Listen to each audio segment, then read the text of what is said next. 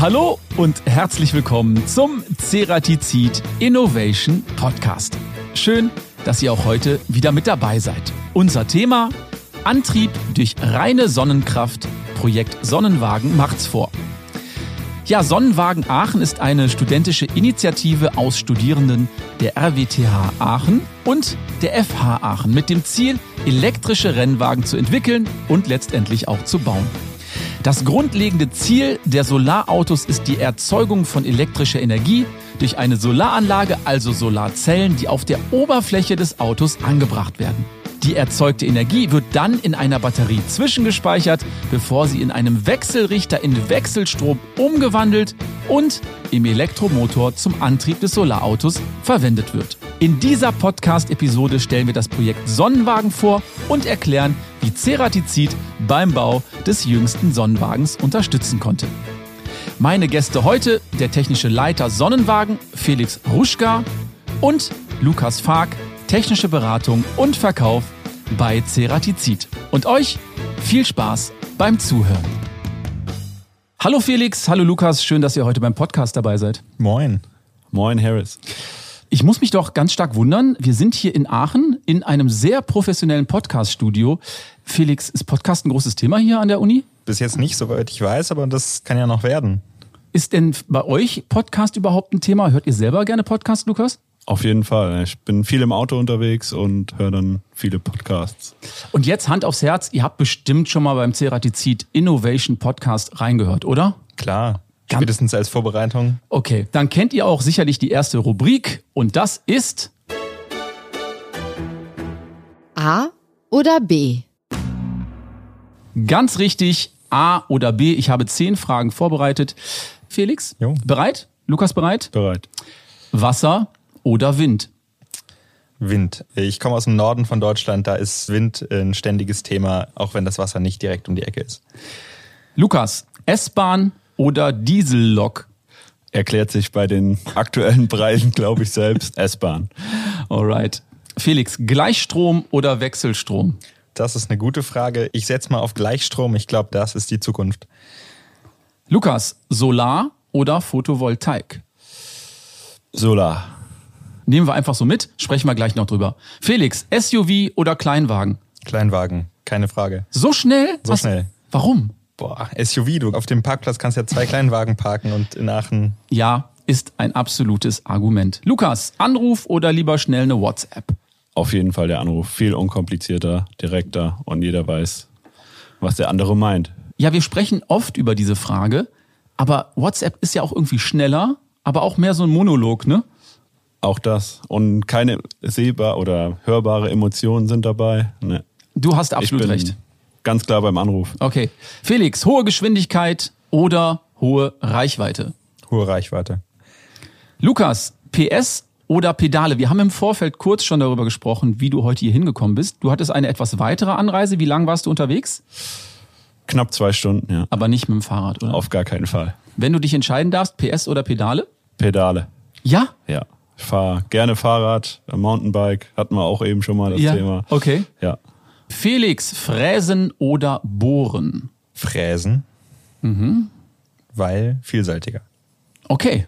Last but not least, Lukas, Innovation oder Tradition? Innovation. Kein Stillstand, immer mit der Zeit gehen. Okay, dann sage ich Dankeschön für unsere AB-Fragenrunde und den ersten Überblick. Und dann wollen wir doch direkt ins Thema einsteigen. Wir wollen heute über den Sonnenwagen sprechen. Ja. Absolut spannendes Thema, Felix.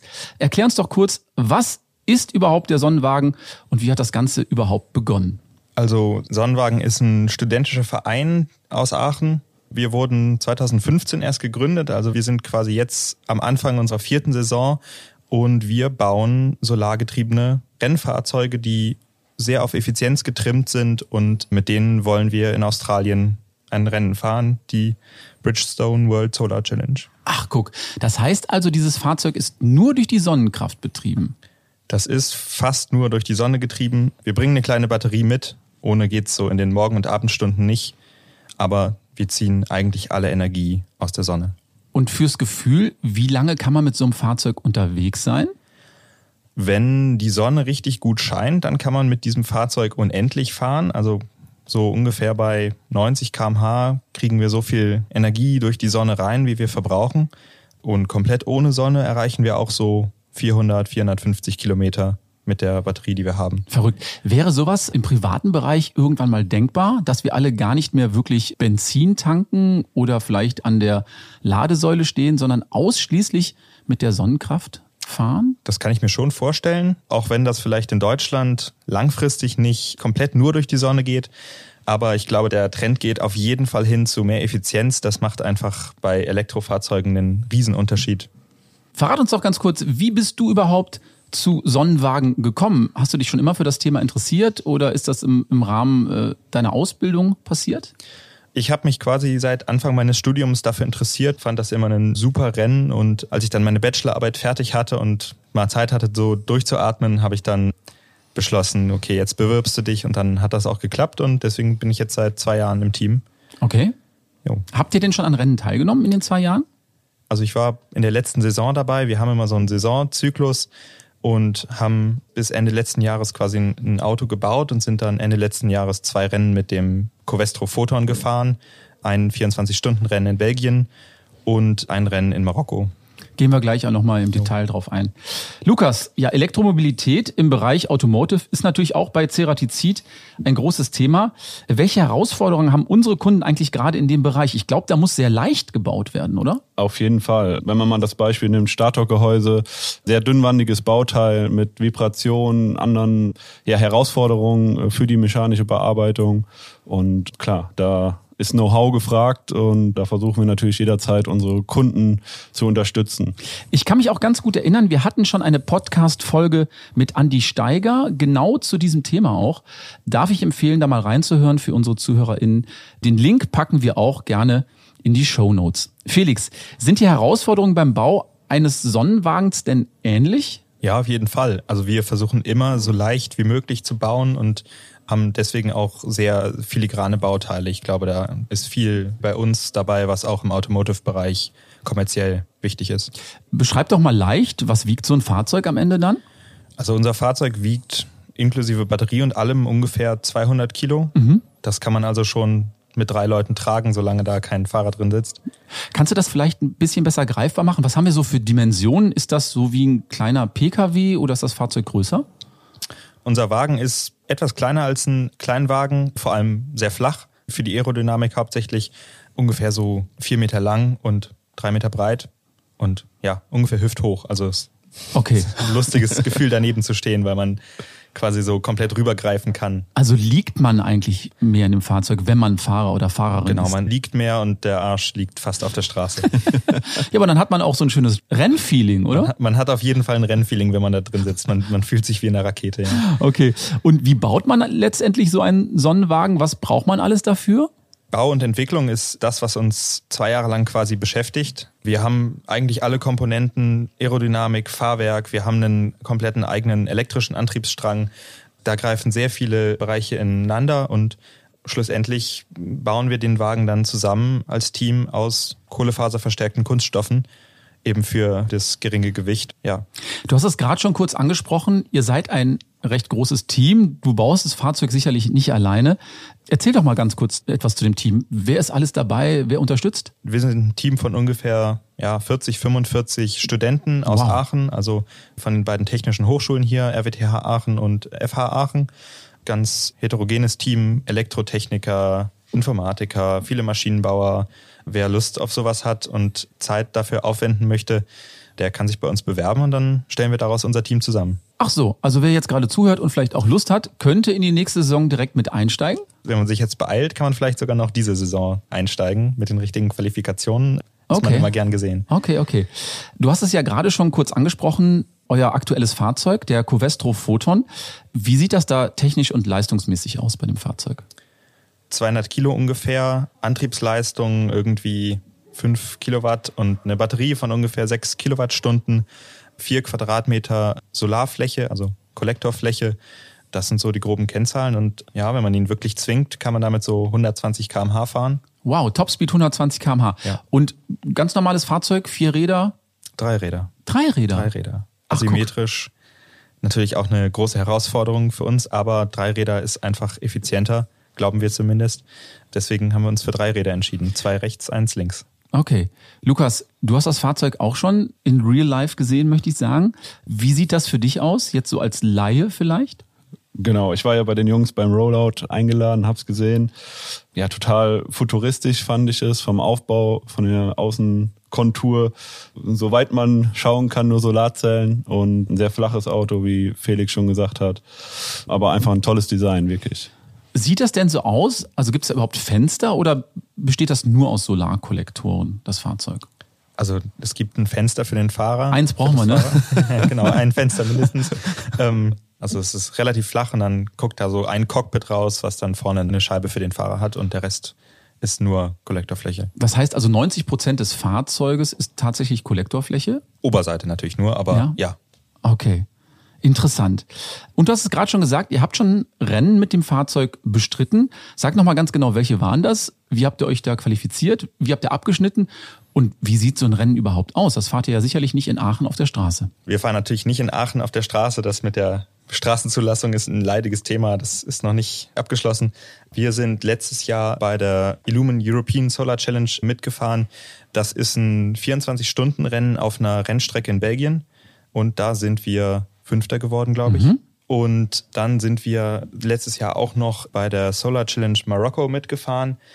Das war ein Ersatzevent, was einige europäische Teams zusammen organisiert haben, weil eigentlich alle zwei Jahre als großes Rennevent die Bridgestone World Solar Challenge in Australien mhm. angesetzt ist und die wurde leider letztes Jahr abgesagt. Deswegen sind wir nach Marokko gefahren. Klingt so ein bisschen Marokko. Fährt man da tatsächlich in der Wüste?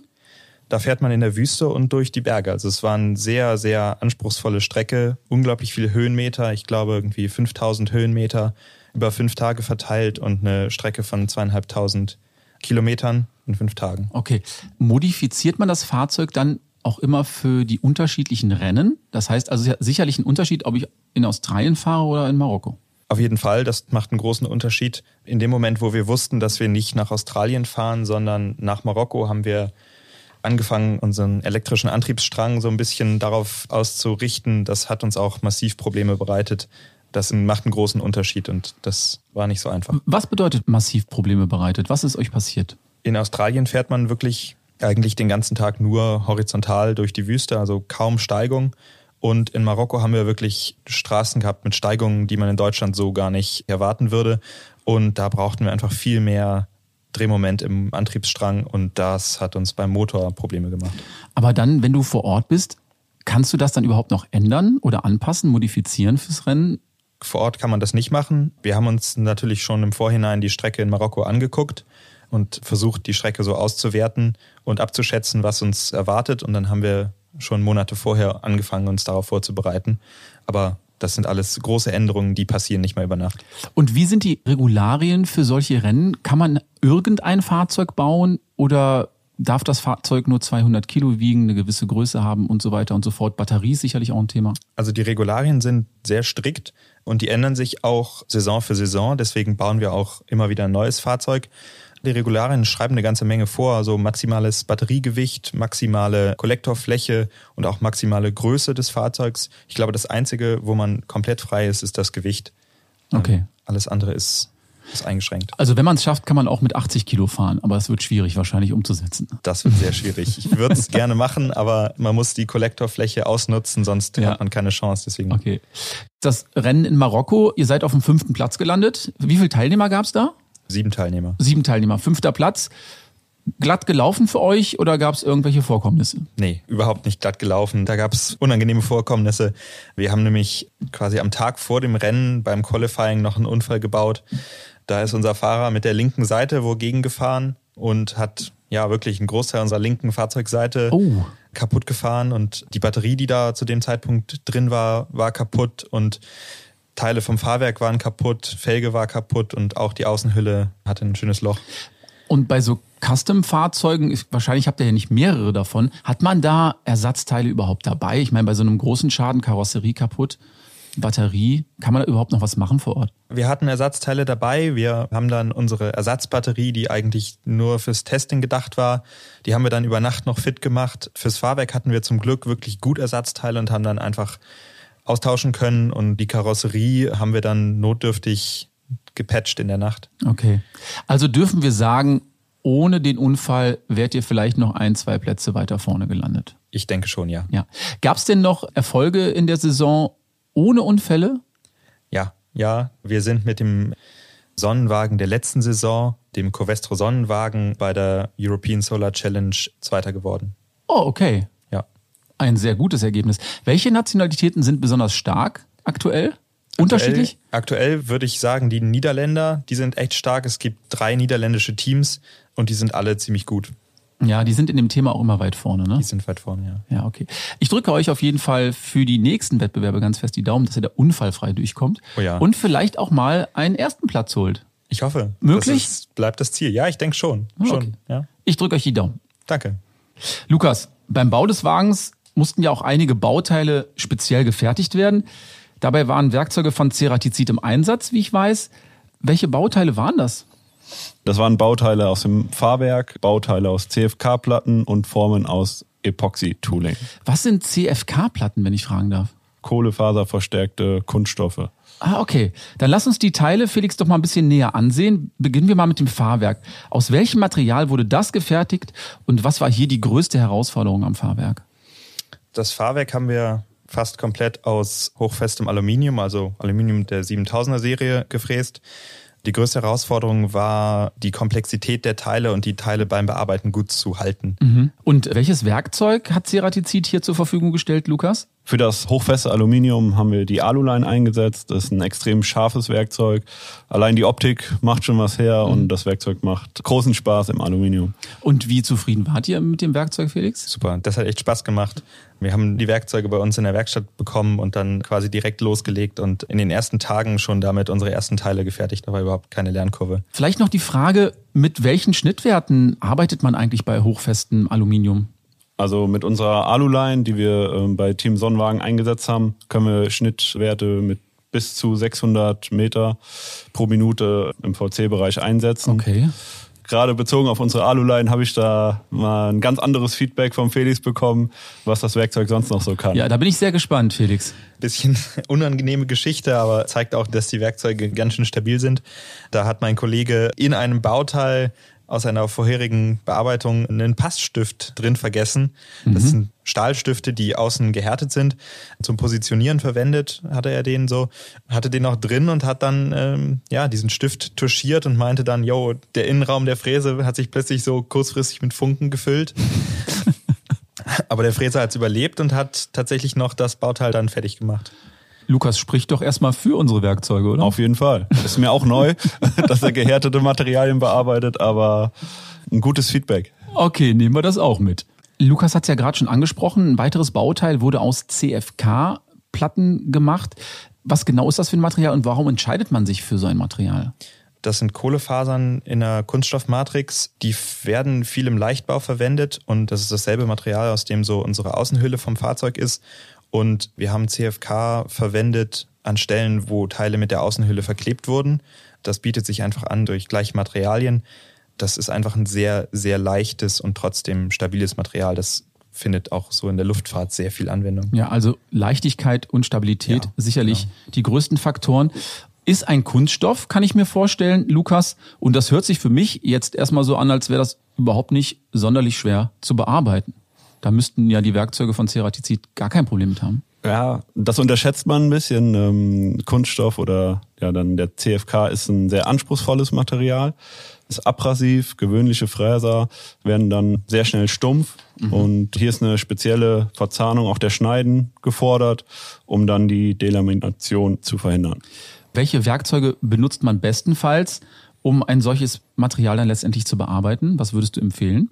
Da gibt's ganz spezielle Vollhartmetall-Werkzeuge, unser Monstermill FRP, auch wieder die Optik, stark verzahnt, eine spezielle Diamantbeschichtung ist da drauf, also ein sehr, sehr spezielles Werkzeug für diese spezielle Herausforderung. Felix, und dann wurden noch Formen aus Epoxy Tooling Board gefertigt. Wo lag hier die Herausforderung? Was ist das genau, Epoxy Tooling Board? Ja, kann ich gerne ein bisschen erklären. Das sind so große Kunststoff-Schaumblöcke, die man verwendet, um daraus Formen für spätere CFK-Bauteile zu fräsen. Also man nimmt diese Blöcke, um die gewünschte Form da rein zu fräsen und dann macht man sozusagen Abguss aus dem faserverstärkten Kunststoff davon. Die Herausforderung dabei ist, dass diese Blöcke auch relativ abrasiv sind, weil die da irgendwelche mineralischen Füllstoffe reintun. Und man muss auch meistens relativ viel Volumen wegsparen, weil die Konturen halt kompliziert werden. Dafür haben wir dann auch von Ceratizid die geeigneten Fräser bekommen. Das heißt also, bei dem Material konntet ihr gar keinen Fräser aus Hartmetall einsetzen. Was habt ihr stattdessen benutzt? Wir haben stattdessen einen PKD-Fräser benutzt. PKD? Polykristallinen Diamant. Kannst du uns das ganz kurz erklären, Lukas, was ein PKD-Fräser ist, was ihn ausmacht? Auf jeden Fall. Felix hat es gerade schon gesagt, polykristallinem Diamant ist ein extrem harter Schneidstoff, härter als Hartmetall, hat dadurch deutlich höhere Schnittwerte, deutlich höhere und bessere Standzeiten und das in kurzen Worten. Hat denn letztendlich der PKD-Fräser auch das gehalten, was er versprochen hat bei dem Material? Der hat absolut gehalten, was er versprochen hat. Wir haben in der ganzen Saison einen Fräser verwendet und der läuft immer noch wie am ersten Tag. Ein Fräser? Ein Fräser. Wow. Ja, das spricht dann mal für die Werkzeuge, oder? Ja, danke Felix. Gab es denn sonst noch Werkzeuge, die ihr beim Bau des Sonnenwagens eingesetzt habt und die euch überzeugt haben, Felix? Also wir haben von Ceratizid auch noch eine grundlegende Werkstattausstattung bekommen, weil wir komplett neu bei dem Thema Fräsen waren und da haben die uns super beraten und mit Werkzeughaltern und Schraubstöcken ausgestattet, sodass wir quasi von null auf da unsere Werkstatt ausgestattet haben. Okay, also seid ihr jetzt erstmal bestens gerüstet für die Zukunft? Ja. Was steht denn als nächstes an? Wird schon ein neuer Sonnenwagen geplant oder modifiziert man immer den alten oder baut man komplett neu auf? Wir modifizieren jetzt gerade noch so ein bisschen den alten oder reparieren den nach unseren letzten beiden Rennen und ja, so Mitte des Jahres werden wir dann anfangen, den nächsten Sonnenwagen zu designen und dann irgendwie anfangen, den zu bauen. Irgendwie. Habt ihr denn schon Ideen, was ihr besser machen könntet? Bleibt das von der Formgebung erstmal ähnlich oder hat man ganz neue Ideen und probiert das aus? Weil auf dem Papier wird es wahrscheinlich immer anders aussehen als in der Praxis. Das ist eine verdammt gute Frage. Wissen wir auch noch nicht genau. Das ist so das Hauptthema, was uns jetzt beschäftigt. Bleiben wir bei dem Design? Glauben wir, dass das Design sich halt bewährt oder bauen wir nochmal ein komplett anderes Konzept? Wir sind in der Vergangenheit so ein bisschen zwischen den Konzepten hin und her gesprungen, zwischen kompakten Autos, wo alle Räder quasi in einer Karosserie sind und dem sogenannten Katamaran-Konzept, wo man den Fahrer auf der Seite hat und dann Räder links und rechts und dazwischen aber quasi einen Tunnel hat, wo kein Fahrzeug ist. Und beide Designs haben Vorteile das ist jetzt unsere Aufgabe rauszufinden, wo wir das meiste Potenzial sehen. So. Ja, du hast gerade gesagt Fahrer. Fährst du selber das Fahrzeug oder gibt es da einen speziellen Fahrer? Muss der auch irgendwie eine besondere Größe, Gewicht haben? Bestenfalls auch leicht sein wahrscheinlich. Ja, leicht ist wichtig. Ich selbst fahre den Wagen nicht, weil ich in den letzten Rennen immer andere Aufgaben hatte. Ich habe so die begleitenden Rollen in den Rennen gemacht, die strategische Entscheidung. Und wir wählen immer ein paar Teammitglieder aus, die dann Fahrer werden.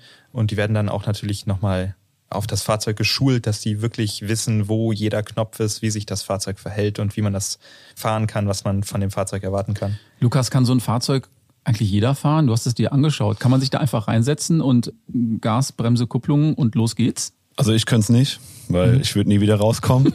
also, also, es ist etwas beengter ist, in dem Fall. Ähm, sehr begrenzt der Platz in dem Auto, ja. ähm, aber sonst vom Aufbau, klar, ja. Okay, und wie sieht das aus, die Konkurrenz? Bei den Rennen sieht man dann die Konkurrenzfahrzeuge das erste Mal oder sehen die alle relativ homogen aus oder gibt es da auch totale Exoten? Da gibt's immer mal wieder Exoten. Die meisten Teams halten ihre Fahrzeuge relativ lang geheim, bis sie sie dann vorstellen, eben um der Konkurrenz irgendwie keine Chance zu geben, Ideen zu klauen oder sich auf das eigene Fahrzeug so ja, danach auszurichten. Und beim Rennen sieht man die meisten Fahrzeuge dann tatsächlich meistens zum ersten Mal physisch. Ja, es gibt Teams, die fahren dieses Katamaran-Konzept und es gibt Teams, die fahren dieses kompaktere Konzept, was allgemein so Bullet Design genannt wird. Das ist immer sehr spannend, dann nach und nach die Rollouts zu sehen und dann zu sehen, wofür sich die anderen Teams entschieden haben. Habt ihr denn schon was in der Schublade, Felix? Vielleicht so ein yeah. USP, wo ihr sagen könnt, oh, das ist unser Ding, da sind wir besonders stark für die Zukunft? Für die Zukunft. Gute Frage, ne? Gute Frage. Nicht so richtig. Also wir haben gute Pläne für die Zukunft, würde ich sagen. Gute Pläne, wie wir an das neue Design rangehen. Aber das sind viele, viele kleine Punkte, an denen wir ansetzen müssen, um irgendwie besser zu werden. Ich sehe jetzt nicht so einen großen Block, wo ich sagen würde, boah, das ist jetzt sehr wichtig. Und nur fürs Gefühl, Bei diesen Rennen geht es da um Sekunden oder kommt der eine eine halbe Stunde später an als der andere? Oder sind die alle sehr nah beieinander in der Spitze? Also in Australien geht's schon um Minuten bis halbe Stunde. Das ist immer sehr, sehr eng im vorderen Feld. Da fahren auch immer sehr, sehr viele Teams mit. So die Top-Teams, die kämpfen dann vorne um die zehn Minuten und ja, hinten raus wird's dann etwas entspannter. Aber das ist halt auch ein Rennen, was über fünf Tage und 3000 Kilometer geht. Wow. Das ist schon, da fächert sich dann irgendwann auch ein bisschen auf. Okay, also der neue Sonnenwagen ist geplant und Jo. für die Realisation in der Zukunft braucht ihr doch sicherlich auch einen Werkzeugpartner erneut. Darf ich fragen, ob Ceratizid nach wie vor eine Option sein könnte? Ja, meiner Meinung nach auf jeden Fall. Wir versuchen noch mehr selbst zu machen. Und ich glaube, mit dem, was wir letzte Saison gelernt haben, können wir jetzt auch besser die nächste Saison planen und haben uns dazu entschieden, halt mehr selbst zu machen. Und dafür, denke ich, ist Ceratizid der richtige Partner. Lukas, du hast das sicherlich auf dem Schirm, oder? Auf jeden Fall. Und ich freue mich schon riesig auf unsere Einladung nach Australien. Und ich, Harris. also ja, ich wollte auch sowieso vor Ort in Australien dann auch gerne nochmal einen Podcast machen. Wenn das für dich okay ist, Felix, Kein Problem. müsste ich nochmal mit unserem Produzenten Norbert drüber sprechen. Aber von mir aus sicherlich gerne.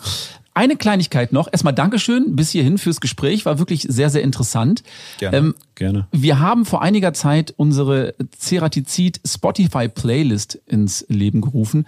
Dort darf sich jeder Gast aus dem Podcast einen Song wünschen. Und das wird jetzt mehr und mehr. Wir haben auch noch die Gäste, die vorher schon im Podcast waren, dazu animiert, uns noch Songs zu schicken. Das heißt also, wir haben einen bunten Strauß an Musik. Ein wenig rocklastig, das dürfen wir sagen. Also aus dem Metallbereich auch viel Metal und Rockfans. Lukas, was würdest du dir wünschen für unsere Spotify Innovation Playlist?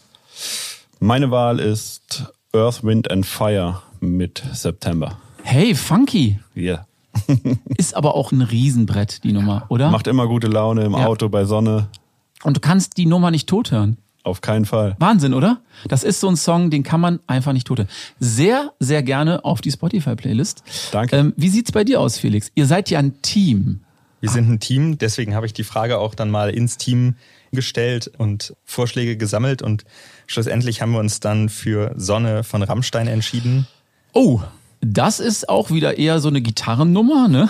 Kann man so sagen, ja? Kann man so sagen. Hat viel Power, Ja. kann man auch sagen. Und viel Power braucht er ja sicherlich auch für die nächsten Brauchen, Rennen. brauchen wir auf jeden Fall. Und Sonne. Ja, Sonne brauchen wir auch. Ja. Ich denke, ist eine logische Entscheidung. Dann packen Ja. wir Sonne von Rammstein auch auf unsere Playlist. Ich sag Dankeschön an der Stelle. Ich würde mich sehr freuen, vielleicht irgendwann mal dieses Fahrzeug aus nächster Nähe betrachten zu dürfen. Wo parkt das denn aktuell? aktuell steht das bei uns in der Werkstatt. Das heißt, von hier entfernt? Von hier entfernt, zehn Minuten. Na, vielleicht gucken wir uns das gleich noch an. Ich sag Dankeschön, bleibt gesund und bis zum nächsten Mal. Ebenso. Vielen Danke. Dank. Danke, ciao.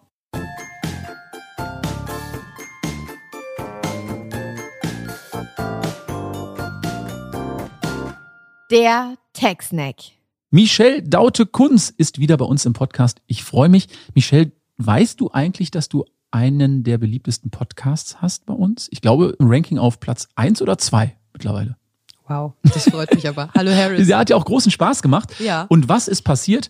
Unser Produzent, der Norbert, hat gesagt, Mensch, die Michelle, die braucht eigentlich eine eigene Rubrik. Die hat das so toll gemacht. Und hat er mir gesagt, was hältst du eigentlich von einem Tech-Snack? Ich gesagt, Tech-Snack? Ja, genau, so eine kleine Rubrik, wo wir immer so News und Features aus der Welt der Zerspannung haben. Und da habe ich gesagt, ja, das klingt eigentlich gar nicht schlecht. Hat er dich schon aufgeklärt, was unser Tech-Snack eigentlich so sein soll, Michelle? Technik zum Mitnehmen, habe ich gehört. Ganz genau. Technik zum Mitnehmen. Du hast immer so zwei, drei Minuten Zeit und könntest dann für unsere ZuhörerInnen ein bisschen berichten aus der Welt der Zerspannung. Vielleicht hast du dann noch so die eine oder andere Anregung oder so einen Kniff, dass man was mitnehmen kann. Genau. Ist jetzt ein bisschen spontan, ich weiß, aber hast du vielleicht schon einen kleinen Tech-Snack oder so einen kleinen Teaser für uns? Ja, da könnte ich doch was erzählen. Also mal ein praktisches Beispiel aus der Welt der Zerspannung, was ganz interessant war. Mhm. Wir hatten ein Projekt, da haben wir eine Werkzeugauslegung gemacht für ein Material VA, also für einen austenitischen, nicht rostenden Stahl. Und haben auch die Werkzeuge eingefahren und es hat alles super funktioniert. Perfekt. Und dann hat der Kunde sein Rohmaterial verändert, also von einem anderen Hersteller bekommen und dann haben unsere Werkzeuge auf einmal nicht mehr funktioniert. Dann haben wir das untersucht und haben uns da die Zähne ausgebissen. Sekunde, beim gleichen Material. Beim gleichen Material. Nicht mehr funktioniert. Nicht mehr funktioniert. Was macht man dann? Ja, wir haben uns dann die Materialspezifikationen angeschaut und haben dann festgestellt, gleiche Materialspezifikation, gleiche Zusammensetzung, komplett gleich. Und dann sind wir hingegangen und haben dieses Rohteil tatsächlich mal untersucht, also das Gefüge auch von diesem Material untersucht, haben das auseinandergeschnitten, Mikroskopaufnahmen gemacht und haben festgestellt, dass innerhalb des Rohmaterials ein Verhärtungskern sich gebildet hat. Wie entsteht sowas? Das kann entstehen. Das Material, das Rohteil wurde geschmiedet und auf Grundlage des Schmiedeprozesses und der Abkühl Abkühlung im Nachhinein kann das passieren, dass sich solche Materialveränderungen oder Gefügeänderungen innerhalb des Materials verändern und dann solche Härtekerne entstehen. Und dann funktionieren die Werkzeuge nicht mehr richtig. Nee, weil die Werkzeuge waren natürlich auf dieses VA ausgelegt. Also kannst du dir das so vorstellen, der Bohrer bohrt dann beispielsweise durch das Material durch und trifft unten auf diesen Härtekern und bricht dann natürlich ab oder hat hohen Verschleiß. Jetzt gibt's ja sehr, sehr viele Werkzeuge bei Ceratizid. Gab es dann ein anderes Werkzeug oder hat dann der Kunde das Material nochmal umgestellt? Gut, in dem Fall war es sehr schwierig, weil prinzipiell sind die Werkzeuge ja auf dieses VA ausgelegt gewesen und dieser Härtekern war wirklich so hart, dass das jetzt auch kein spezielles Werkzeug gegeben hat, was jetzt durch beide Materialien perfekt oder da perfekt funktioniert hat. Also da haben wir dann auch mit dem Kunden Rücksprache gehalten, haben denen auch unsere Versuchsergebnisse mitgeteilt, damit er wiederum mit seinem Lieferanten sprechen konnte, weil das natürlich nicht auch für den Kunden oder auch für das Bauteil, was es nachher sein sollte, mhm. Nicht zielführend war, dass da ein Härtekern sich im Inneren befunden hat. Okay, und dann hat er wahrscheinlich wieder den alten Lieferanten gewählt und dann konnten wir mit den Werkzeugen ganz normal arbeiten. Also das Material oder das Rohteil war dann ohne Härtekern zum Schluss. Ja, ja guck mal. Siehst? Ja, interessante Geschichte. Als Fazit für den Zerspaner, was bedeutet das dann? Als Fazit kann man sagen, dass wenn die Werkzeuge nicht funktionieren oder nicht mehr funktionieren, vor allem wenn sie vorher mal funktioniert haben, ja. Dass es nicht unbedingt immer am Werkzeug liegen muss, sondern dass das auch am Material selber liegen kann und dass man da auch durch gewisse Untersuchungen feststellen kann, woran es liegt und dann auch damit eine Lösung finden kann. Genau. Und das würdet ihr auch übernehmen an der Stelle, dass ihr das Material untersucht, um dann die Lösung entsprechend anzubieten. Genau. Na guck, davon hast du doch bestimmt ganz, ganz viele zu erzählen, oder? Davon kann ich eine ganze Menge mitbringen. okay, dann machen wir das so. Ich würde dich einfach spontan anrufen äh, für den nächsten Tech-Snack. Und ich freue mich auf unsere nächsten Treffen. Ich freue mich auch. Bis Alles bald. klar. Danke. Tschüss. Ciao. Wir sind am Ende der heutigen Podcast-Episode angelangt. Und mir hat es großen Spaß gemacht, auch mal hinter die Kulissen des Projekts Sonnenwagen blicken zu dürfen. Und ich drücke Felix und seinem Team natürlich ganz fest die Daumen, dass es beim nächsten Wettbewerb, beim nächsten Rennen eine besonders gute Platzierung gibt. Sollte euch unser Podcast gefallen, lasst uns gerne eine positive Bewertung auf den gängigen Streaming-Portalen da. Und solltet ihr noch Anregungen oder Fragen haben, schreibt uns gerne eine E-Mail an teamcuttingtools.ceratizid.com und wir beantworten eure Fragen sicherlich gerne. Alle Infos zur aktuellen Episode findet ihr auch in unseren Show Notes. Ich sage Dankeschön fürs Zuhören, freue mich jetzt schon auf die nächste Folge. Bis dahin sage ich Dankeschön fürs Zuhören, Tschüss und Bye bye.